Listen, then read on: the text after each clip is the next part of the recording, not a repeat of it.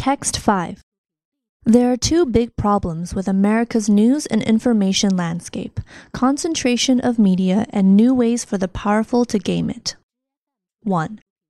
Those aggregators draw opaquely while consistently from largely undifferentiated sources to figure out what to show us.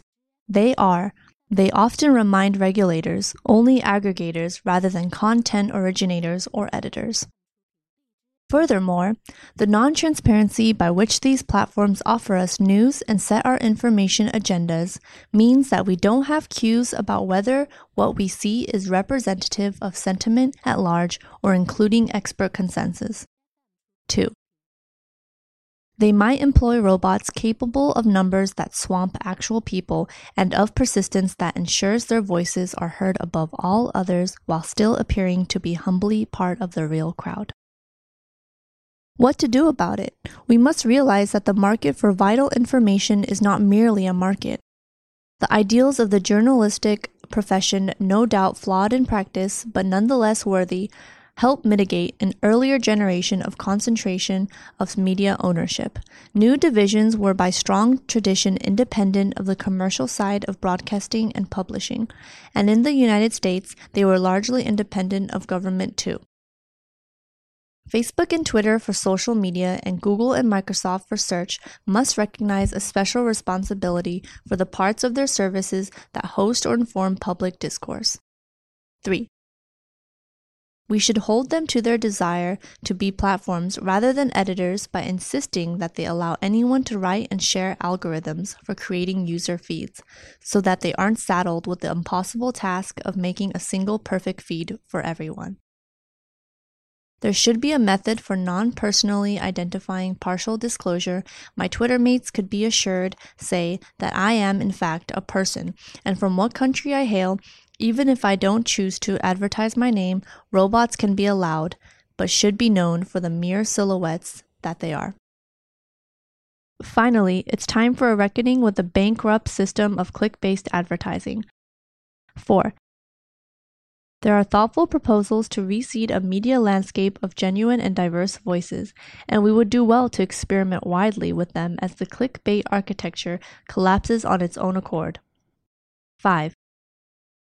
It's time to reorient what we have with a focus on loyalty to users honestly satisfying their curiosity and helping them find and engage with others in ways so that disagreement does not entail cyber manhunt and threats, but rather reinforcement of the human desire to understand our world and our fellow strugglers within it. A. By its own terms, it is full of fraud. The same robots that populate Twitter armies also inspire clicks that are meaningless, money out of the pockets of advertisers with no human impact to show for it. B but expert outsiders can still game the system to ensure disproportionate attention to the propaganda they want to inject into public discourse. C. All of this adds up to the loss of trust in core institutions as a source of good information and trustworthy community. D.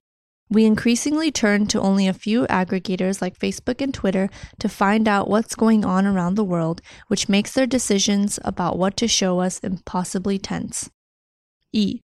While there is no baseline pure or neutral architecture for discourse, there are better and worse ones, and the one we have now is being exploited by those with the means and patience to game it. F. Democracy relies on the free flow of good information and human connection, and when people believe they can't trust anyone, democracy is weakened. G. They should be upfront about how they promote some stories and de emphasize others, instead of treating their ranking systems as trade secrets. Words and expressions. Landscape, Game, Aggregator, Opaquely, Undifferentiated, Mitigate, Feed, Be saddled with, Silhouette, Clickbait propaganda, impossibly, upfront.